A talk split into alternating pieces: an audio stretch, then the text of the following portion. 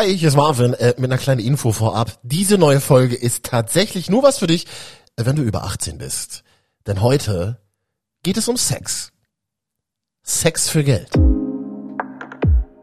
Ja, das ist ganz unterschiedlich, was die Menschen von mir wollen, aber so generell kann man sagen, also dass ich da eher am oberen Rand der Finanzskala äh, arbeite und äh, da kann man dann rechnen ab 100 Euro aufwärts. Das ist Lars, den lernst du hier gleich bei uns im Podcast kennen. Er verdient als Escort in Berlin nebenbei seine Kohle.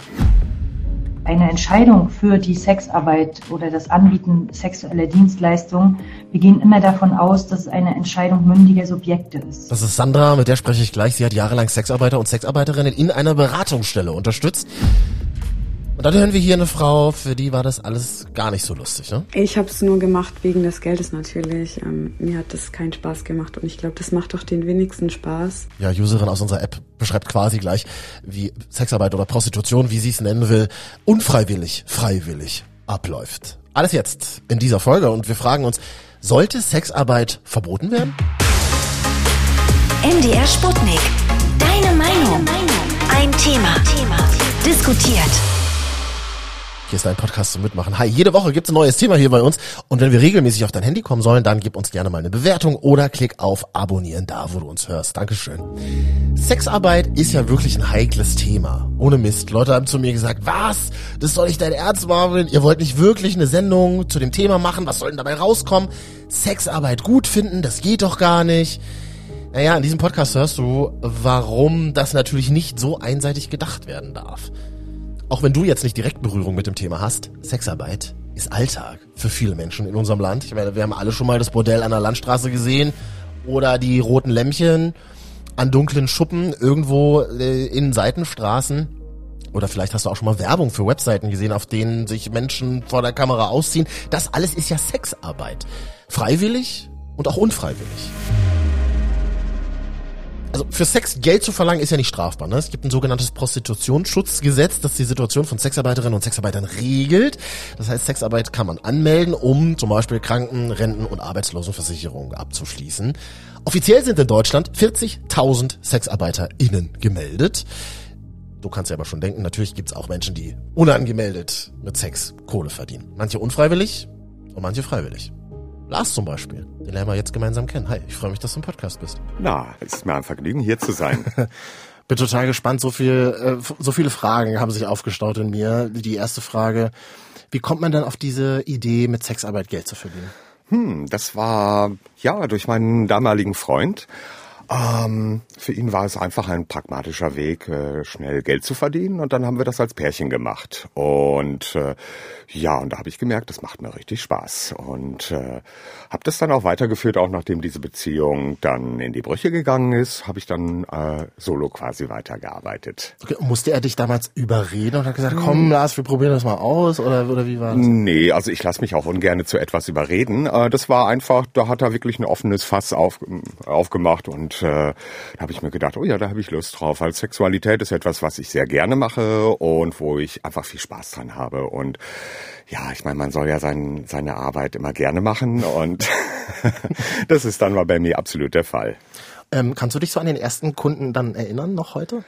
Ähm, ja, das war ein sehr charming Geschäftsmann, der zu Besuch in Berlin war. Und äh, ja, das war richtig klasse, muss ich sagen. Also es hat total Spaß gemacht und man hat sich nachher gut gefühlt, hatte das Portemonnaie dann noch dazu gefüllt. Was will man mehr? Mhm.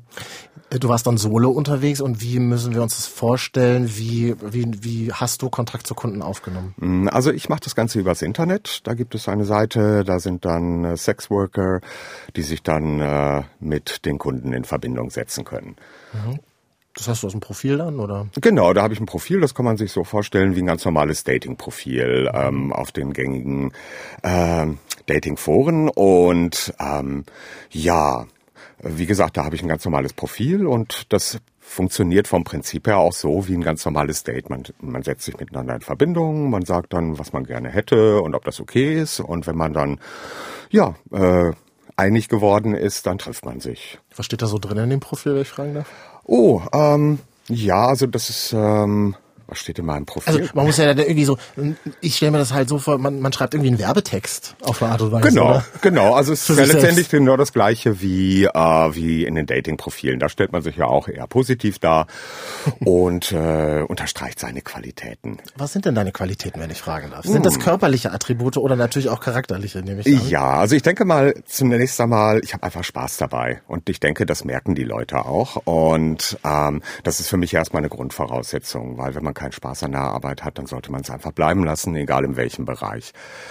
Ähm, ja, und ansonsten, ähm, ja, ich bin ja jetzt in meinen 40ern, aber ich muss sagen, ich habe Erfolg wie noch nie und ich bin einfach erfahren und ich habe dann noch einen Pfund, mit dem ich wuchern kann. Das musst du genauer beschreiben. naja, es befindet sich zwischen meinen Beinen und da freut die Männerwelt. Und so steht das auch im Profil dann, oder? Ja, genau, so steht das dann auch im Profil. Da gibt es dann ja auch immer die obligatorischen Längenangaben, Größenangaben. Und da wird dann auch fleißig nachgefiltert. Ja, das, das ist schon ein bisschen wie ein Katalog, muss man sich das vorstellen, wenn man das noch nie gesehen hat. Ich kann ja wirklich da nach so vielen Sachen filtern, nach Alter, Körperbehaarung, dann eben äh, Penisgröße, was du gerade angesprochen hast. Also es ist ja wirklich schon sehr, äh, schon sehr passgenau, kann man sich da suchen, worauf man Genau, sehr Bock hat. pragmatisch, exakt. Ja. Und fühlt man sich da nicht irgendwie so wie Teil eines Katalogs oder? Mm, Naja, sind wir das nicht alle in unserer Gesellschaft? Ähm, ja, also solange ich Spaß bei der Arbeit habe, fühle ich mich dann auch nicht wie eine Katalogware, muss ich ganz ehrlich sagen. Und so gehe ich auch nicht an meine Kunden ran, sondern ich sehe jedes Individuum einfach mit äh, als ein Mensch und äh, der Respekt verdient und ähm, ja, und so funktioniert das dann auch am besten, wenn man einfach mit dieser ja, Basis daran geht. Also dann habe ich dein Profil gefunden, dann schreibe ich dich an. Was schreibe ich dann so? Hey, hast du heute Bock? Also ist das Genau. so wie in Flirt-Apps quasi? Äh, ja, das Ganze dann ein bisschen komprimierter, weil man ist ja nicht da dazu da, dass man hey, hallo, wie geht's dir und hm, hm, hm, sondern da da da finde ich schon sehr respektvoll, wenn diejenigen dann auch gleich sagen, was sie wollen, wann sie für äh, jemanden suchen. Ach so. Und also wie gesagt, ganz pragmatisch. Also ich komme sozusagen als potenzieller Kunde gleich äh, mit konkreten Ideen auf dich zu am besten, oder? Genau, also mal, na klar, ein kleines Hallo am Anfang finde ich auch sehr angenehm, weil, was ich ja gerade sagte, wir sind alles Menschen und ähm, es soll ja nicht nur Schnick-Schnack gehen, äh, äh, zack, zack gehen, sondern ja, man soll ja auch seine Freude dabei haben. Ich kann mir vorstellen, dass da Menschen mit den abstrusesten Vorstellungen auf dich zukommen. Mit Sicherheit. Also da habe ich auch schon so einiges erlebt. Ähm, also in der Theorie, weil in der Praxis habe ich dann da keine Lust drauf und da habe ich auch ganz klar meine Grenzen. Was sind so die Grenzen, wenn ich fragen darf? Uff, etwas, was mir nicht Spaß macht. Äh, zum Beispiel Dirty ist absolut nicht meine Sache oder irgendwelchen extremen SM-Kram. da habe ich einfach keine Lust drauf. Und da sage ich dann auch, du, tut mir leid, äh, wende dich mal an andere Profile, andere Männer, aber da bin ich nicht der Richtige dafür. Okay, das klärt man im Vorfeld dann eben. Genau, exakt. Weil, wie gesagt, also ich möchte mich gut dabei fühlen und ich möchte dem anderen auch ein gutes Gefühl geben. Und wenn man sich nicht wohlfühlt, dann überträgt man das ja auch auf den anderen. Und dann hast du dich, und dann verabredet ihr euch und wie macht ihr es dann? Also Treffen bei dir oder Äh, grundsätzlich, grundsätzlich bei den Kunden beziehungsweise im Hotel, bei mir zu Hause, das ist meine Private Zone. Und da mache ich auch keine Treffen. Und äh, wie gesagt, dann äh, fahre ich dann zum, zum Kunden und ja, man, 50, 50 Prozent sind sie im Hotel, 50 Prozent zu Hause und ja, dann läuft es im Prinzip ab wie ein normales Date. Ähm, ich bin dann auch jemand, ich lasse mir gerne ein bisschen Zeit am Anfang. Also ich möchte jetzt nicht reinkommen, Klamotten aus, ran an die Sache, weil das finde ich irgendwie ziemlich unsexy und ähm, ja, das sage ich den Kunden auch, dass ich da nicht mit der Stoppuhr äh, im, im Bett äh, dahinter stehe. Okay, also äh, das klingt schon natürlich auch noch ein bisschen nach Arbeit, ne, dass man vorne irgendwie eine kommunikative Wohlfühlsituation schafft, oder? Ich kann mir auch vorstellen, dass manche auch sehr aufgeregt sind, wenn sie dich das erste Mal treffen, oder? Ja, mit Sicherheit. Es sind ja auch einige Männer dabei, die noch nie Erfahrung mit Männern hatten. Und na, da sind sie bei mir an der goldenen Adresse, weil also ich würde mich als sehr empathischen Menschen äh, einstufen und ja, ich weiß dann auch, welche Knöpfchen man drücken muss, dass der nachher, dass der Kunde nachher mit einem Lächeln zurückbleibt. Oh, welche Knöpfe muss man denn drücken? Oh, das ist ganz unterschiedlich. Also es hängt wirklich von dem Kunden ab und ich meine, man unterhält sich ja ein bisschen vorher, aber man merkt natürlich auch vor Ort, äh, was gefällt dem anderen und äh, da geht er gerade richtig ab, dann gehen wir in diese Richtung mal ein bisschen weiter. Und also ja, das mache ich ganz intuitiv. Also hast du das eher in der Hand? Moderierst du das quasi oder, oder der ja, Kunde? Ja, also ich meine, ich bin ja auch eher der Top, der Aktive und ja, also ich weiß dann schon, in welche Richtung das geht. Und ich meine, ich lasse mich immer gerne überraschen. Äh, Überraschungen sind ja die, äh, das Salz der Lebenssuppe, aber ja, also keine negativen Überraschungen bitte. Mhm. Mit was für Menschen triffst du dich? Das ist ganz unterschiedlich. Ähm, also es sind viele Geschäftsreisende dabei, die zu Besuchen in Berlin sind und die einfach keine Lust haben, stundenlang in den Dating-Apps dann äh, zu suchen und nachher ergibt sich ohnehin nichts raus. Es ist dann einfach sehr pragmatisch. Also das ist so die eine Gruppe. Und äh, dann gibt es dann noch die na, nennen wir sie mal versteckt homosexuell Lebenden, die gibt es ja immer noch in unserer Gesellschaft, obwohl es alles sehr offen geworden ist, aber nichtsdestotrotz, die dann halt ihre Sexualität so in dieser äh, geheimnisvollen Ebene ein bisschen ausleben. Mhm. Und gibt's Männer, die dir schreiben, wo du denkst, ah, das passt irgendwie optisch zum Beispiel gar nicht zusammen? Natürlich. Ähm, das, da bin ich dann auch ganz ehrlich, also respektvoll ehrlich und sage, hm, ich glaube nicht, dass es passen wird, weil ähm, ich habe da eine natürliche Sperre. Wenn ich einen Mann irg nicht irgendwie attraktiv finde, da regt sich da auch nichts. Und ja, dann fühlt man sich selber und der andere auch nachher nicht gut und deshalb äh, lasse ich das auch. Oh, aber Leute abblitzen lassen stelle ich mir wahnsinnig schwer vor. Du sagst ja dann nicht, äh, dein Bauch gefällt mir nicht oder ich weiß nicht. Deine, deine ja, man, man, kann das Ganze ja auch ein bisschen höflicher formulieren, ja. ähm, indem man dann sagt, du, es tut mir leid, aber ich glaube, da kommen wir nicht auf einen gemeinsamen Nenner. Und das geht ja nicht den, darum, den anderen zu kritisieren, weil jeder Topf hat seinen Deckel. Und ja, aber auch äh, im Escort-Business muss äh, der Deckel passen, weil ansonsten funktioniert das Ganze bei mir nicht. Mhm. Und was wünschen sich die meisten Männer von dir? Oh, natürlich sind sie an meinem Fund interessiert. und äh, darüber hinaus, ja, also ganz normale, in Anführungsstriche, Sexualdienstleistungen, äh, also, dass man einfach miteinander Spaß hat. Das ist ganz unterschiedlich von Mann zu Mann natürlich. Und ich lasse mich da auch gerne in dem Flow ein bisschen treiben. Kann ja auch sein, dass es äh, optisch vielleicht passt, die Kommunikation mhm. ist in Ordnung, mhm. Aber beim Sex merkst du halt irgendwie so, das, das wird nix. Gibt's das auch? Das gibt es natürlich auch. Das ist auch schon vorgekommen. Aber da bin ich dann auch äh, so so gestrickt, dass ich dann sage, hm, lass uns mal besser hier aufhören. Oh wirklich? Ja, das ist auch schon zwei, dreimal vorgekommen, weil ich bin ja keine Maschine. Ich bin auch einfach nur ein Mensch mit äh, ganz normalen Gefühlen. Mhm. Und dann wird die Hälfte nur berechnet oder wie muss ich mir das vorstellen? Mhm. Da wird nur die Anfahrt berechnet vielleicht? Ja, nee, nicht mal. Also wenn ich das Ganze dann abbreche, ähm, dann äh, berechne ich auch nichts. Mhm. Wie funktioniert das mit der Geldübergabe? Liegt dann also erstmal die Frage, was kostet es überhaupt? Ja, das ist ganz unterschiedlich, was die Menschen von mir wollen, aber so generell kann man sagen, also dass ich da eher am oberen Rand der Finanzskala äh, arbeite und äh, da kann man dann rechnen ab 100 Euro aufwärts. Okay, und der Huni liegt dann schon da, wenn du kommst, oder? Genau, das, das sage ich den Kunden immer, bitte leg das Geld schon mal sichtbar bereit, ich nehme es dann am Ende mit, ne, und genau, so handhaben wir das. Wie intim ist denn so eine Begegnung? Also klar, ähm, sexuelle Praktiken sind das eine. Mhm. Hm, ich kann mir aber vorstellen, dass viele auch eine Nähe suchen, eine menschliche, eine körperliche. Ja, oder? mit Sicherheit. Also gerade in den Corona-Zeiten mit der Isolation des äh, Individuums, äh, da war einfach ein sehr, sehr großer Kuschelbedarf da, was ich natürlich auch äh, sehr wichtig finde. Und das ist natürlich auch ein wichtiger Teil meiner Dienstleistung. Mhm. Und äh, das macht mir dann aber auch Spaß. Also ich lebe gerne Nähe aus und äh, ja, und ich denke mal, das tut den Menschen dann auch einfach gut. Aber es ist dann schon eine gespielte Nähe, oder? Also ich nee, glaube, nee. nee. also wenn ich diese Nähe nicht empfinde, dann spiele ich das auch nicht vor. Mhm. Da bin ich ganz ehrlich. Aber ich muss sagen, ich habe echt etliche Kunden schon gehabt, wo ich dann einfach spontan auch so eine Nähe aufgebaut habe. Lustigerweise sind auch aus zwei, zwei Escort-Kontakten Freundschaften geworden. Oh. Und mhm. äh, eine sexuelle und eine freundschaftliche, äh, platonische. Da muss dann aber nicht mal bezahlt werden. Haha. Genau, mhm. exakt.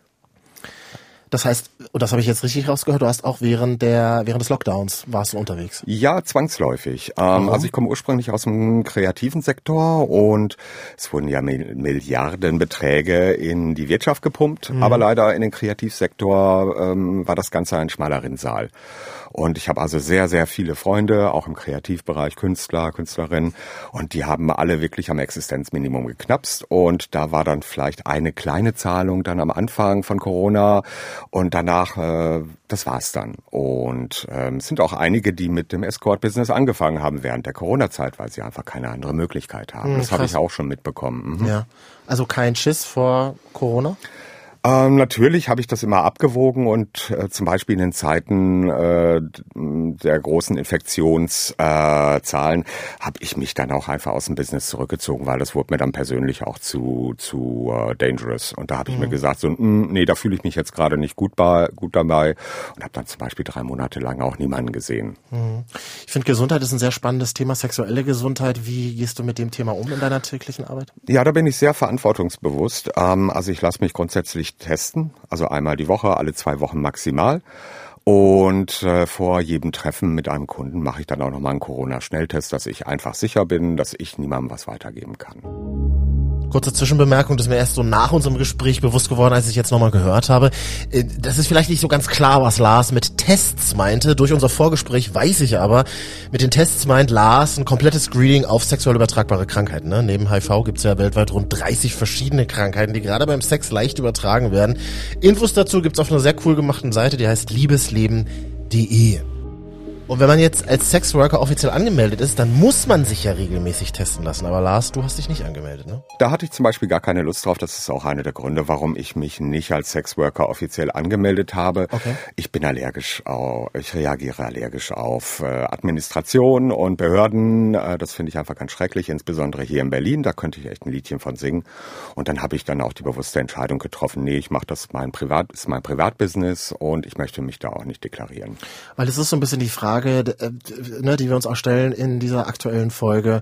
Ist SexworkerInnen zum Beispiel mit so einer offiziellen Anmeldung geholfen? Was sagst du aus, aus eurer Sicht? Ich denke mal, da muss man das Individuum betrachten. Ähm, also für meinen Fall ist es jetzt nicht notwendig, aber es gibt mit Sicherheit viele Sexworker, die sehr froh darüber sind, dass sie jetzt sozialversichert sind, dass sie einfach äh, eine Absicherung haben, dass sie ein soziales System um sich herum haben von Prävention gegenüber Sexualkrankheiten oder auch Ausstiegshilfen, falls es gewünscht ist. Es gibt ja ein buntes Kaleidoskop an mhm. Möglichkeiten, ähm, wie sich Sexworker, ähm, ja, dass Sexworker einfach ähm, diese Absicherung brauchen und das ist auch toll. Ich glaube, im Jahr 2017 äh, wurde dann das Rad wieder ein bisschen zurückgedreht. Also, dass okay. man jetzt schon wieder versucht, Prostitution in eine Schmuddelecke zu drängen. Und das ist gerade eine Entwicklung, die gefällt mir überhaupt nicht. Oh, interessant. Was, welcher Punkt gefällt dir da nicht? Genau. Mm, also, es äh, wird ja immer viel über das nordische ähm, Modell äh, geredet. Ähm, und das heißt, ähm, Sex, Sexarbeit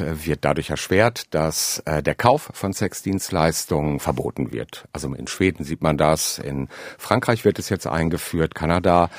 Und was sich auf den ersten Blick ja erstmal ganz gut anhört, hat aber in der Realität äh, wirklich gravierende Auswirkungen. Äh, ich wusste das vorher auch nicht, habe mich da mal ein bisschen informiert und habe gemerkt, dass in Schweden, das angeblich ja so wahnsinnig toll und progressiv ist und für die Frauenrechte kämpft, letztendlich ähm, als Ergebnis rauskommt, dass die Frauen einfach nur im Untergrund weiterarbeiten, Prostitution nach wie vor akut ist und äh, die Sexarbeiterinnen aber ähm, ja wesentlich gefährlicher leben. Die Zahl der Übergriffe hat zugenommen und man kann es kaum noch einklagen, weil man bekommt auch vom Staat sehr, sehr viel Druck als Sexworker und äh, wird da und es wird auch zunehmend über eine komplette Illegalisierung äh, von Sexarbeit äh, in Schweden mittlerweile geredet und hm, ja, man könnte das Gefühl bekommen, naja, solange man das nicht sieht, gibt es das nicht. Und ich finde das schon sehr, sehr hypokrit, muss ich sagen. Also mhm. diese Scheinheiligkeit finde ich dann unappetitlich und da finde ich einfach den deutschen Umgang damit wesentlich besser, weil ähm, ja, man hat einfach ein großes ähm, soziales Netz rund um die Prostitution, falls es gewünscht wird. Und ich finde, das ist ein tolles Ding. Man sollte diese Menschen nicht in die Illegalität treiben, ähm, weil ich finde es vermessen, es ist das älteste Gewerbe der Welt und dass man das mit äh, Gesetzen abschaffen will, finde ich ein bisschen anmaßend und auch gleichermaßen naiv. Aber ich denke, man muss da eine ganz klare Trennlinie äh, ziehen zwischen freiwilliger Prostitution und Zwangsprostitution. Gegen letzteres muss man mit aller Härte vorgehen. Da gibt es auch noch einiges zu tun. Aber ähm, die freiwillige Prostitution, die muss weiter enttabuisiert werden und entstigmatisiert werden. Hm. Warum hat das so ein schlechtes Image, dass man sagt, oh, für Sex bezahlen oder mm. oder auf, auf der anderen Seite ähm, äh, Sex machen für Geld. Warum ist das so? Warum ist das so? Mm, ich denke mal, das ist natürlich alles äh, auch sehr religiös bedingt, ähm, dass wir einfach eine ja eine, äh, eine katholische oder eine christliche äh, Ethik haben, wo äh, Sexarbeit dann als etwas sehr minderwertiges gesehen wird und unmoralische Sexualität generell hat die Kirche ja ein Problem mit. Und das ist ja nichts Neues. Und äh, ja, ich denke einfach mal, da ist sie wirklich sehr außer Zeit gefallen. Aber dieses Denken äh, lebt noch weiter in den Köpfen der Menschen fort. Und das ist auch zum Beispiel einer der Gründe, warum ich jetzt mit äh, damit nicht hausieren gehe, dass ich jetzt als Sexworker arbeite. Mhm. Das wissen dann maximal meine engsten Freunde. Und natürlich die Kunden. Stimmt. Und ich auch. Ähm, und die, äh, und die Familie weiß es zum Beispiel nicht bei dir? Nee, da habe ich gar keine Lust darauf. Mhm. Ähm, das ist ein bisschen eine andere Welt und ich denke mal, ähm, nee, nee, da könnten die irgendwie nicht mit umgehen. da haben sie auch zu viele, zu viele äh, Filter im Kopf und ja. denken, das ist was Schmuddeliges. Ja, verstehe. Hat man denn privat noch Bock auf Sex? Auf jeden Fall. Also sollte das nicht mehr der Fall sein, dann fahre ich das runter. Ähm, und ich habe jetzt auch nicht irgendwie 100 Dates in der Woche, das könnte ich jetzt rein körperlich auch nicht. Mhm. Ähm, und wenn ich merke, uh, das hat jetzt gerade so einen Einfluss auf meine Sexualität, dann fahre ich einfach dann das, äh, die Sexarbeit runter. Ja, wie, äh, wie geht das weiter? Ist das, sagst du, ich mache das noch so lange, wie ich Bock habe? Oder gibt es irgendwie so, eine, so einen Cut in deinem Kopf, dass du sagst, ich möchte es irgendwann nicht mehr machen? so das klassische Aussteigen? Ja, also ich muss ganz ehrlich sagen, also ich mache das ja quasi nebenher. Ich habe ja noch einen eigentlichen Beruf. Ähm, aber ja, während der Corona-Zeit war das Ganze dann sehr schwierig. Da habe ich dann natürlich mehr als Escort gearbeitet. Ähm, aber ich plane das jetzt auch nicht zu machen, bis ich 80 bin. Ja. Ich glaube, dann gibt es irgendwann auch eine rein biologische Barriere. Ähm, ja, nee, aber solange ich Spaß dran habe, werde ich das weiterführen. Wirst du manchmal so erkannt auf der Straße? Ich meine, Berlin, so, Berlin ist eine große Stadt, aber ich bin auch Berliner, also irgendwie, die Welt ist klein, man sieht sich ja vielleicht mal in der Bar, im Club, sonst irgendwo. Ja, ich habe mal, ich hab mal bei so einem sehr schicken Empfang einen Kunden dann wieder getroffen. Das war dann sehr lustig. Man hat sich dann freundlich zugenickt und mal kurz angestoßen und Hallo gesagt. Und mhm. ja, das kommt natürlich vor. Aber so generell bin ich da eher ein bisschen diskret. Ja.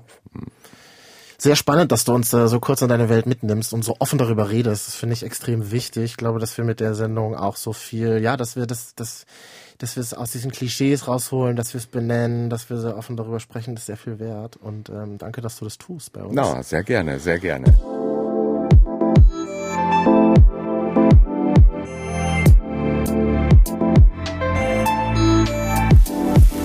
Und MDR Sputnik, deine Meinung? Also diesen Podcast gibt's ja hier nur, weil du uns jede Woche eine Sprachnachricht da lässt in unserer kostenlosen App. Und zu unserem aktuellen Thema Sexarbeit Prostitution, willst du aber, dass wir es nennen, äh, hast du dich gemeldet. Hi. Hi, und zwar, ähm, ich wollte mich mal melden. Ich war von meinem 18. Lebensjahr bis zu meinem 24. Lebensjahr in der Prostitution. Freiwillig, ähm, mehr oder weniger. Ähm, ich habe durch eine Behinderung nicht die Einkommensmöglichkeiten ähm, wie jetzt ein gesunder Mensch und ich war auch oft in Psychiatrien und ich bin dann durch ähm, diese ganzen Sugar Daddy Beiträge bin ich sozusagen reingegroomt worden. Ich habe es nur gemacht wegen des Geldes natürlich. Ähm, mir hat das keinen Spaß gemacht und ich glaube, das macht doch den wenigsten Spaß. Ich war dann auch, ähm, bin dann auch an Zuhälter gekommen, relativ schnell. Ich war ähm, auf Taschengeldtreffen und wie man das nicht alles nennt. Und ich war im Escort-Bereich, also ich habe auch ein bisschen in dem höherpreisigen Bereich, ge Bereich gearbeitet. Als ich Zuhälter hatte, habe ich auch mit vielen Frauen zusammengearbeitet. Die meisten waren halt aus Rumänien. Ich konnte mich auch nicht richtig mit ihnen verständigen und die mussten halt auch jeden Service anbieten, der so von den Zuhältern vorgeschlagen wurde. Das, was halt am meisten Geld bringt, also Anal und ähm, irgendwelcher Fetisch-Scheiß, ähm, alles, was halt irgendwie verstörend ist und ähm, entwürdigend und abstoßend. Ich musste das natürlich auch machen. Wir haben auch oft ähm, ohne Kondom gemacht. Ich will gar nicht so viel erzählen, aber ich finde, dass meine Hintergründe halt für meine Einstellung heutzutage ausschlag ausschlaggebend sind. Ich, ja, wie soll ich sagen, ich bin für ein Sexkaufverbot. Es, der Körper ist das Intimste, was wir haben und, und da willst du nicht jeden hinlassen und da kann mir jemand erzählen, dass er es noch so gerne macht. Das ist einfach nicht so. Natürlich sind nicht alle Freier schreckliche Monster. Ähm, es gibt auch normale, aber auch die normalen will man nicht ficken. Auch die gut aussehenden will man nicht ficken, wenn man gerade keine Lust hat oder wenn man ähm, schon fünf Freier vorher hatte und schon voll besoffen ist, weil man halt anders nicht anschaffen kann. Und da, da deshalb bin ich für, ähm, also für, zwar für legalen ähm, Sexverkauf, also dass Prostituierte nicht ähm, irgendwie strafrechtlich belangt werden können. Nur Freier sollen ähm, von mir aus im Gefängnis verrotten. Es ist mir egal. Prostitution ist nur durch den Kapitalismus möglich. Es ist ähm, der, der, der Körper der, der Frau wird zur Ware gemacht, ob das jetzt in der Prostitution ist oder online oder ich würde halt nicht gerne in einer Gesellschaft leben, in der Männer Frauen ständig kaufen können zu jeder Zeit. Man kriegt, man kriegt ja immer eine Prostituierte so. Ob es jetzt online ist, ob es jetzt irgendwie durch Pornos ist, in der Gewalt irgendwie dargestellt wird oder ob es jetzt ähm, im echten Leben ist. Danke für deine krass ehrlichen Worte. Aus Zeitgründen habe ich dein Statement jetzt hier ein bisschen eingekürzt. Das gesamte Statement von unserer Userin hörst du in unserer kostenlosen MDR Sputnik App. Naja, und da kriegst du auch andere Statements von Menschen mit. Und es teilt sich so in zwei Lager auf in dieser Woche. Ja, die einen sagen, naja klar, also solange Menschen selbst entscheiden, was sie mit ihrem Körper machen, ist Sexarbeit überhaupt kein Problem. Und dann gibt's andere wiederum, die sagen, naja, so ein Sexarbeitsverbot, das würde viele Menschen schützen.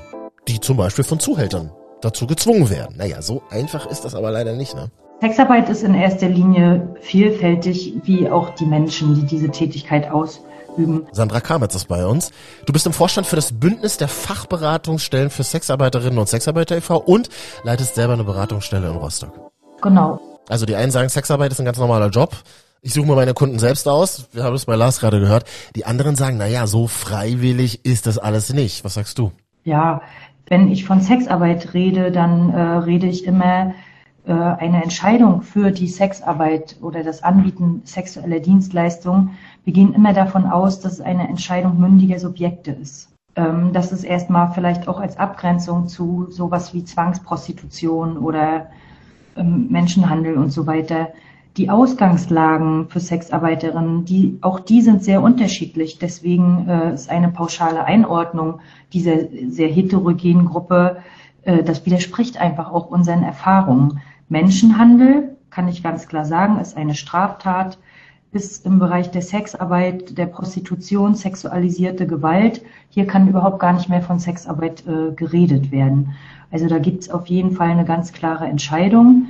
Das mit dem normalen Job, ist so eine Sache. Sexarbeit, äh, würde ich jetzt sagen, ist auch kein normaler Job. Und das hat nichts damit zu tun, dass da nicht äh, normales, in Anführungsstrichen, Geld verdient wird, sondern es gibt gesetzliche Vorschriften zum Ausüben der Tätigkeit und auch äh, das gesellschaftliche Stigma und die Tabuisierung von Sexarbeit sind mit keinem anderen äh, Job, Beruf, wie auch immer, vergleichbar. Deswegen kann man erstmal sagen, es ist kein ganz normaler Job, aber es ist auch keine Ausbeutung, Gewalt und Menschenhandel.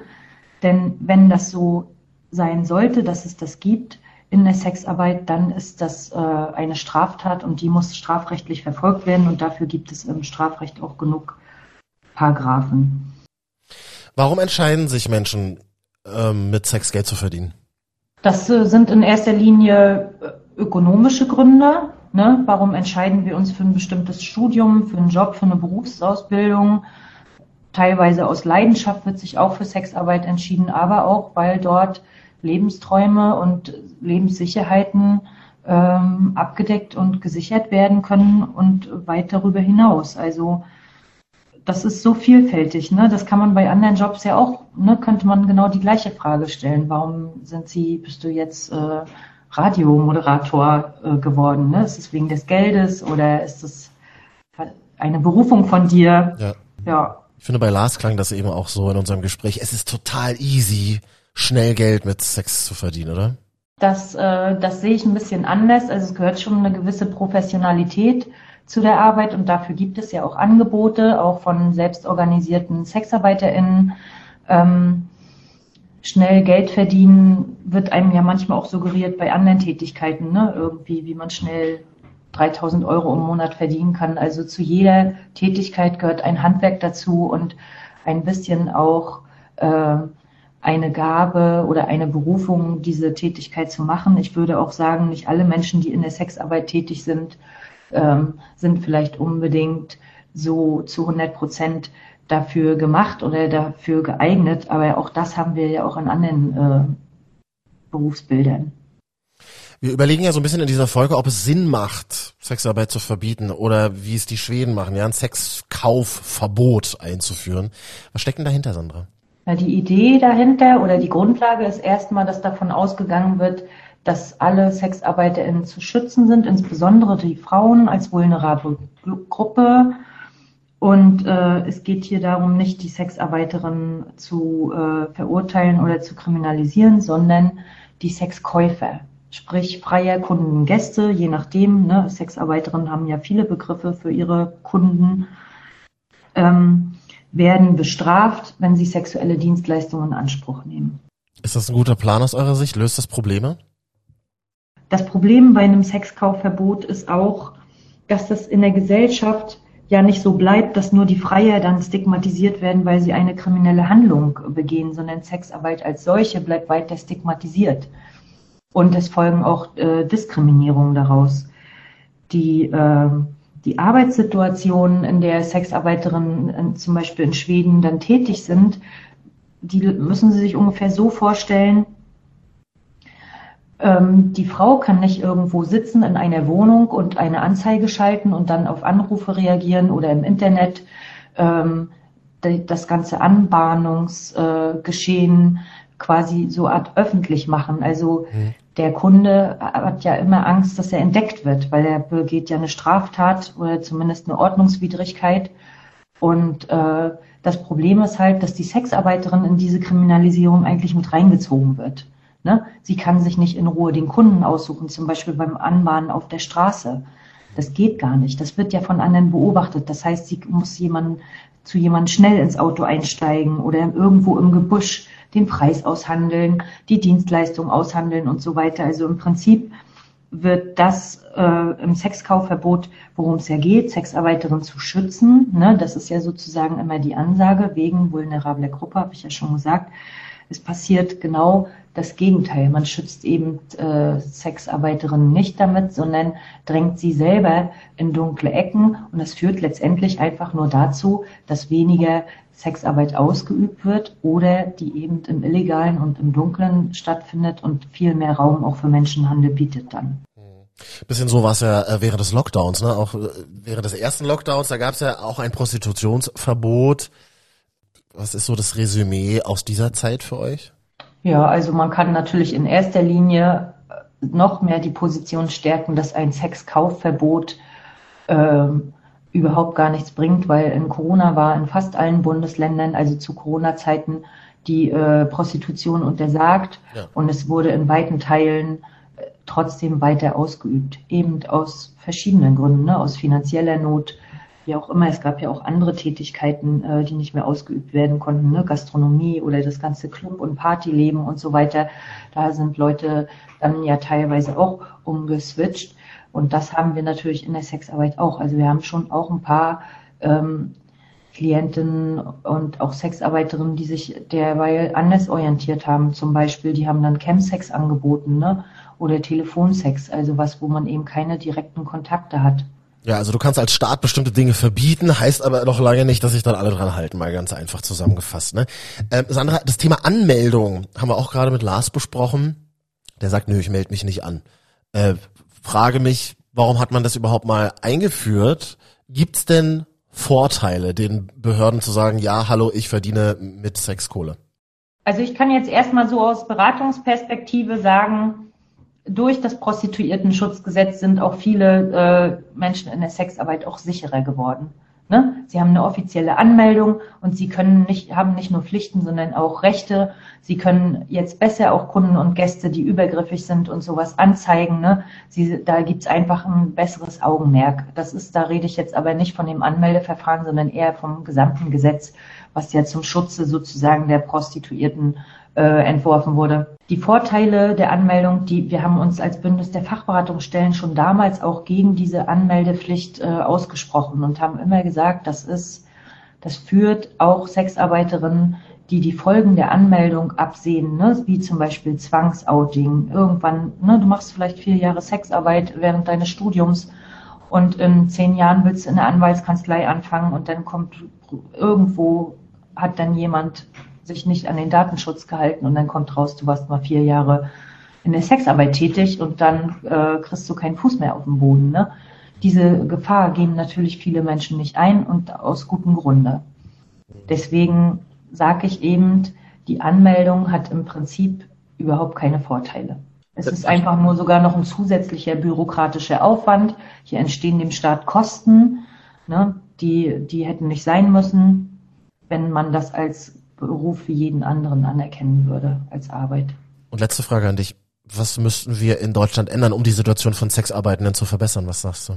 Also natürlich aus unserer Perspektive wäre immer, dass äh, die Beratungsangebote ausbauen, finanzielle Sicherheit schaffen für Beratungsstellen, neue Beratungsstellen öffnen, die noch mehr Angebote haben, dass man sozusagen irgendwie noch mehr Bedarfe abdecken können, weil unsere Beratungsstellen, die arbeiten vorwiegend bedarfsorientiert. Ne? Also die kommen nicht hin und sagen, hier, wir haben das und das für dich, jetzt mach das mal, sondern die gucken immer, was wird eigentlich gerade gebraucht. Also das ist zum Beispiel was, da kann man Geld investieren und da trifft man auch direkt auf die Menschen, wenn das über NGOs läuft, ne, den vertrauen ja auch die Sexarbeiterinnen. Man muss ja auch sagen, die Gruppe der Sexarbeiterinnen ist ja auch sehr misstrauisch. Diese, diese Tätigkeit äh, war ja lange auch äh, sittenwidrig, die Sexarbeit. Ne? Das heißt, dadurch hat sich eben auch ein bestimmtes Milieu über Jahre entwickelt und auch ein Misstrauen gegenüber Behörden, gegenüber Polizei und so weiter. Ne? Und deswegen ist es immer gut, wenn es äh, nichtstaatliche Beratungsangebote gibt und die äh, weiter ausgebaut werden. Also das wäre zum Beispiel ein Punkt.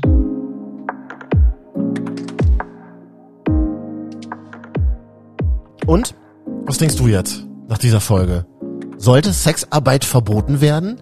Deine Meinung jetzt in unserer kostenlosen MDR Sputnik App. Und was sagt unser Sexworker dazu? Klare Antwort, nein. Ja, weil es mehr Vorteile hat für, für Sexworker, Sexworkerinnen, wenn die Arbeit legal bleibt oder noch weiter legalisiert wird. Weil ja, in dem nordischen Modell haben wir einfach gesehen, wenn Prostitution in den Untergrund getrieben wird, geht die Zahl der Gewalttaten in die Höhe. Und aber die, gleichzeitig geht die Zahl der Prostitution nicht zurück. Und da muss man einfach realistisch sein und fra sich fragen, wie kann man Sexworkern am besten helfen? Und das ist definitiv äh, durch eine weitere Legalisierung, Unterstützung und Enttabu Enttabuisierung äh, gegeben. Lass uns gerne weiter im Gespräch bleiben. Dein Statement jetzt bei uns in der App. Und da gibt's auch schon wieder eine neue Frage an dich. Denn nächsten Donnerstagnachmittag neuer Podcast, neues Thema mit der Frage, gibst du Obdachlosen Geld? Und im Podcast versuchen wir mal mit einem Ex-Obdachlosen zu klären, warum es total viel Sinn macht, Obdachlosen Geld zu geben, auch wenn sie sich davon Suff kaufen. MDR Sputnik, deine Meinung in der ARD Audiothek und zum Beispiel auch bei Spotify, da gerne mal ja, so deine Lieblingsfolge weiterteilen an deine Freunde auf WhatsApp zum Beispiel. Ich bin Marek, bis zum nächsten Mal. Ciao. MDR Sputnik, deine Meinung. Ein. Thema. Diskutiert.